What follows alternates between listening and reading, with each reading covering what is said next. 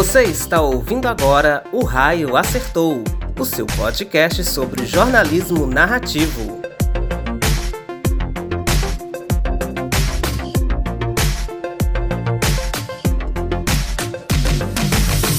O seu podcast semanal sobre cultura, entretenimento e jornalismo. Em nossa pauta, a principal notícia é você.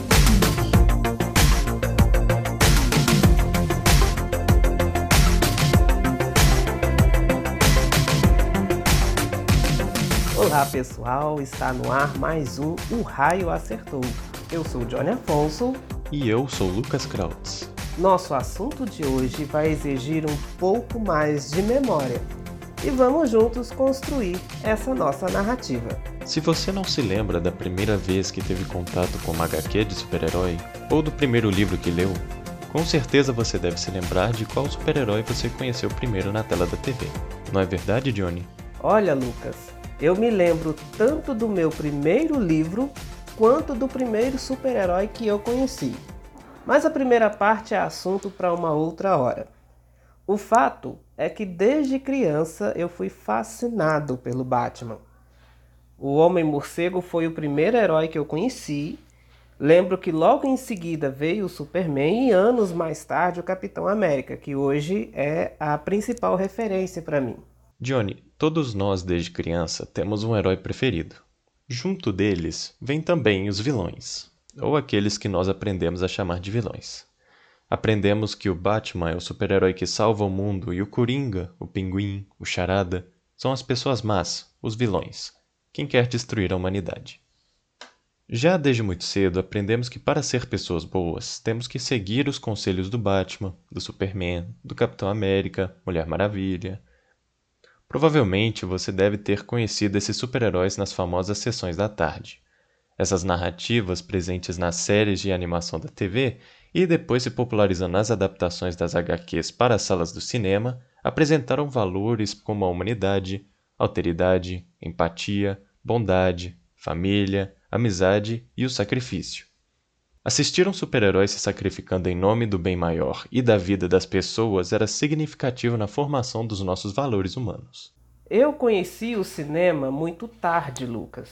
A sessão da tarde, então, ela foi a, a responsável, a principal responsável por minha formação nessa cultura da sétima arte. Mas voltando no que você acabou de dizer, é interessante, primeiro, a gente mencionar que essa formação foi e é importante porque essas ficções trazem a vitória do bem sobre o mal. E isso para a criança, para o adolescente, é uma peça fundamental na formação de caráter. E eu, hoje, já adulto, ainda acredito nisso, porque foi isso, isso fez parte da minha formação lá atrás.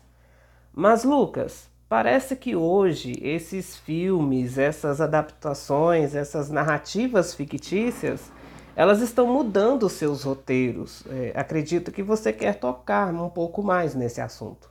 O bem sempre vence o mal. Essa premissa é importante e foi importante você mencionar, Johnny. Só que parece que essa história não está muito mais em alta. Lucas, vamos dizer que essa história do bem vencer o mal não está sendo muita novidade mais, não é isso? Vamos olhar para algumas adaptações recentes. Primeiro começamos em 2014, quando Angelina Jolie incorporou a vilã Malévola. É, e, ela voltou em 2019, na sequência. Mas 2019 é o ponto alto da nossa conversa aqui. Porque quem nos aparece? E em 2019 aparece o Coringa. Exatamente. O Coringa de Joaquin Phoenix é o ponto alto dessa nossa discussão. E além dele, de Malévola, a gente ainda tem a Arlequina em 2020, com Aves de Rapina. Depois o streaming lançou The Boys, Invincible e Loki. E no cinema em 2021 temos o Esquadrão Suicida, agora com a direção de James Gunn, e a Cruella na pele de Emma Stone. Mas então, o que tudo isso quer dizer para nós, Lucas? Vamos deixar isso mais claro para quem está nos ouvindo hoje. Que há uma inversão de narrativas. Entenda que não é uma inversão de papéis, mas de narrativa, onde o protagonista não é mais o Batman, mas o Coringa. Onde quem vence não é mais o mocinho da história, mas aquele que a vida toda nós aprendemos a chamar de vilão. É como se eu dissesse que o mal agora vence o bem. E, e aí dá um boom na nossa cabeça, né, Lucas? Será que agora é hora do mal vencer sobre o bem? Se antes, se na nossa infância, quer dizer, é, quer dizer, na minha infância, né? Porque eu tenho uma diferença de idade considerável em relação a você, né, Lucas?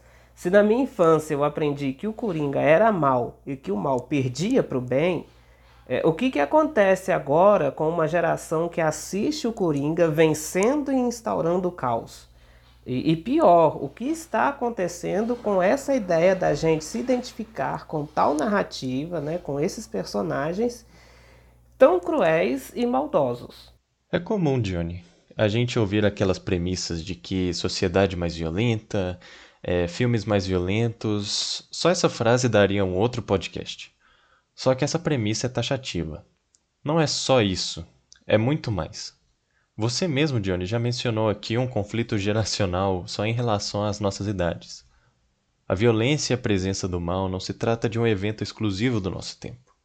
Cada período da história da humanidade, traços de guerra, violência explícita, mortes, dizimação e assassinato foram surgindo seguindo a evolução e o tempo atual de cada período. É fácil a gente identificar isso, também nos roteiros atuais de novelas, nos quais percebe-se certa adoração do público com a figura do vilão. Por isso, a maldade e a perversidade desses personagens é mais explorada no universo das novelas, Digamos que é uma receita que está fazendo sucesso. Lucas, que bom que você citou as novelas, porque quando eu não tinha acesso ao cinema, eram as novelas a minha experiência mais próxima dessa cultura, né?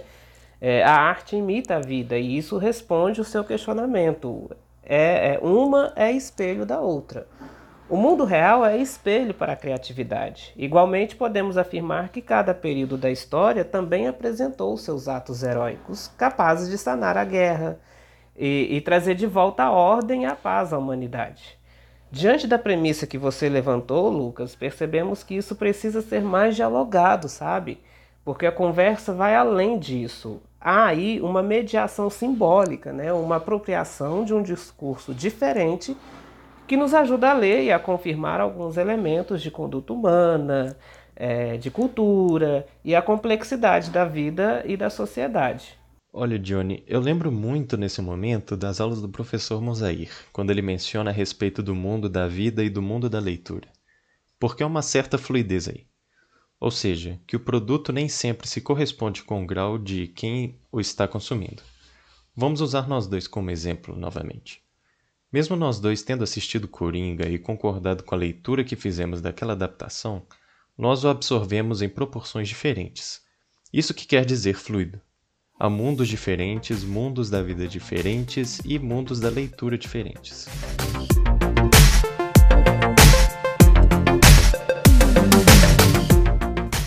É, é isso mesmo, né? Esse processo de leitura, Lucas, é diferente. Não quer dizer que muda a compreensão de um texto, ou de um filme, ou uma série, mas muda a forma que se compreende, porque há por trás do mundo da vida uma cultura, um jeito diferente, um jeito de viver que é diferente, costumes, hábitos e tudo isso interfere né, na, na forma da pessoa compreender. É, não se trata aqui de afirmar que o mal, por exemplo, está se sobrepondo ao bem. Não é isso que a gente quer trazer. Mas quando presenciamos certa empatia ao personagem Coringa, por exemplo, que foi o que aconteceu, percebe-se que o meio social em que se vive, tanto o personagem no cinema quanto as pessoas que o assistiu, é uma sociedade problemática, violenta, doente, segregacional, é, preconceituosa é, tão doente a ponto de realizar um ato político, deixando, por exemplo, caído na beira da calçada, passar despercebido, passar invisível. É, ou seja, nas mãos eu estou com uma bandeira verde e amarela, gritando por direitos e igualdade para todo o povo, defendendo o Brasil, né? Mas essas mesmas mãos não foram capazes de socorrer o abandonado na rua, que está sem teto, que está sem fome e que não vive as mesmas condições humanas que eu. Né? É, quando vemos também a personagem Cruella, percebemos o quanto um sistema capitalista, machista, consumista degrada o ser humano e explora as mulheres e as minorias sociais.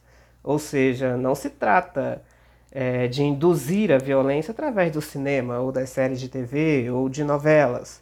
Mas trata-se de perceber o quão uma cena tão violenta e assustadora e perversa está se repetindo hoje, está se repetindo no mundo em que nós estamos vivendo. Está sendo compatível com essa realidade atual em que estamos inseridos. De fato, uma sociedade que não se importa com quem está nas calçadas, com quem está passando fome ou com quem sofre as exclusões do mercado de trabalho, do sistema capitalista que é desumano e do mercado de beleza e da moda que a cada dia cobra de nós o corpo perfeito e a beleza perfeita, é uma sociedade desumana e cruel. Nela, o bem é uma praga que precisa ser combatida. Nesse caso, o mal, as más intenções e as ações de violência acabam sobrepondo os gestos de bondade, amor e humanidade. Como jornalismo, os meios de comunicação social podem contribuir com seu papel social de comunicar bem? É, lendo um autor, é, trazendo uma citação do, de um autor, o nome dele é Silverstone, ele fala sobre mediação e mediatização. Ele diz que a comunicação precisa ser uma ponte para o bem comum. E ele cita essa frase buscando referências em Hannah Arendt também. E quando a gente menciona a série The Boys lá no início, de Eric Kripke, que foi lançada em 2019, é, nós vemos isso claramente. Em várias cenas dessa série, a gente pode perceber como que os bastidores da mídia corrompem o público fazendo recortes de uma realidade, transmitindo uma cena que não é verdadeira. É, os supers lá, né, os mocinhos, por exemplo, é, eles são treinados para ser os heróis da humanidade, os salvadores da pátria. Na verdade, eles são um time de meta-humanos que estão preocupados com tudo, menos com a vida do outro, menos em salvar a sociedade. Seus desejos pessoais, suas vontades, a vanglória e o poder é que são o verdadeiro foco desses que deveriam ser os mocinhos, né? E complementando a sua colocação, Johnny, com essa grande variedade que temos hoje de nos comunicar, ou seja, esse mundo chamado internet, é difícil filtrar o que seria verdadeiro e o que seria falso, ajudando na propagação de fake news. E nós defendemos que o que é fake não é e não pode ser news. Mas, Dione, respondendo, afinal, qual é o papel da mídia diante disso tudo? Sabemos que ela está presente para informar a população. Depende de como a comunicação está sendo feita entre o emissor e o receptor. A comunicação é dessa forma, então, acaba se tornando unilateral, pois esconder parte de alguma informação mostra como a realidade pode ser ocultada de todos, mostrando um lado da moeda e que, querendo ou não, as pessoas acreditarão no que foi passado. Acredito eu, Johnny, que, como o nome desse podcast já indica, falta humanidade nos meios de comunicação, falta hum, humanidade na forma de veicular e produzir a notícia. Você me pergunta qual o papel do jornalismo, da mídia, dos meios de comunicação diante de tudo isso. E acho que podemos dizer que é comunicar humanidade. Onde falta humanidade é papel do jornalismo narrar essas histórias, partindo dessas vidas humanas atingidas, prejudicadas, feitas como Coringa e Cruella, largados às calçadas porque um dia não deram ouvidos a essas pessoas. Eu acho que é isso, Johnny. Bom, muito bom, Lucas. Eu acho que o caminho é esse mesmo.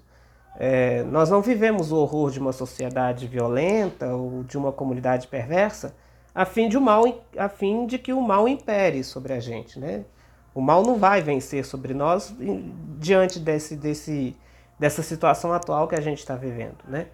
É, nós vivemos as, as situações atuais de dor, de pandemia, de guerra, polarização política, mas vivemos tudo isso a fim de vencer e mostrar que o bem e a esperança devem prevalecer sobre todo o mal.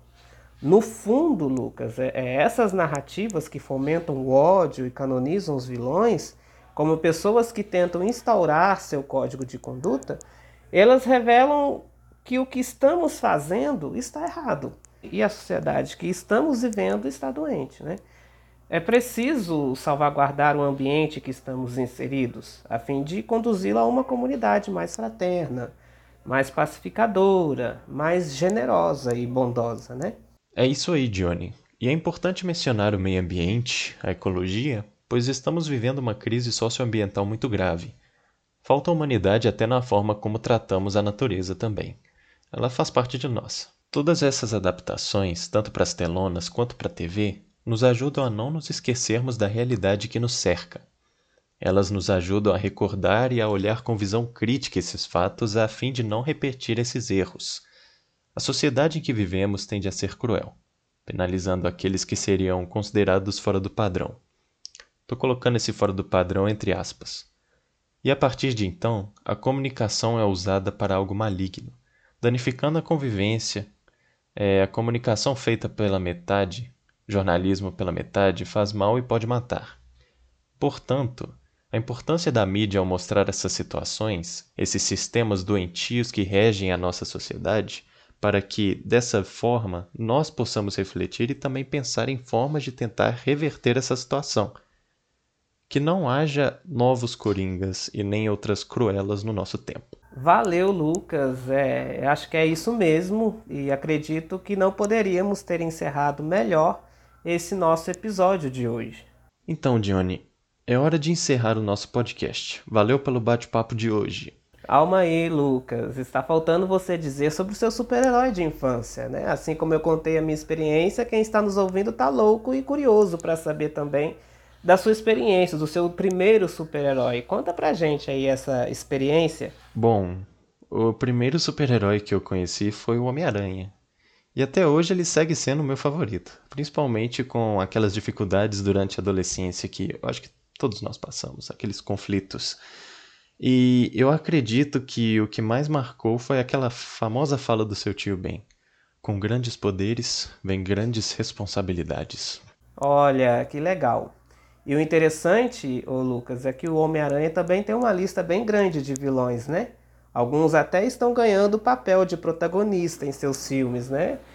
É, bom, mas a gente não pode estender mais essa conversa, né? Está chegando ao final é, o nosso podcast está, está se encerrando. O raio acertou e ele acerta onde falta humanidade. E você que nos ouviu, obrigado por sua atenção e nos vemos na próxima semana. Obrigado, Lucas, e até a próxima. Obrigado, Johnny. Obrigado a você que nos acompanhou no episódio de hoje e até mais.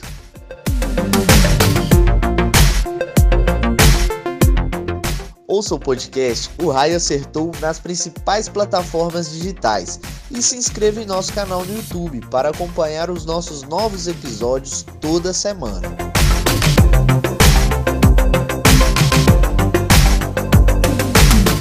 O Raio Acertou. Em nossa pauta, a principal notícia é você.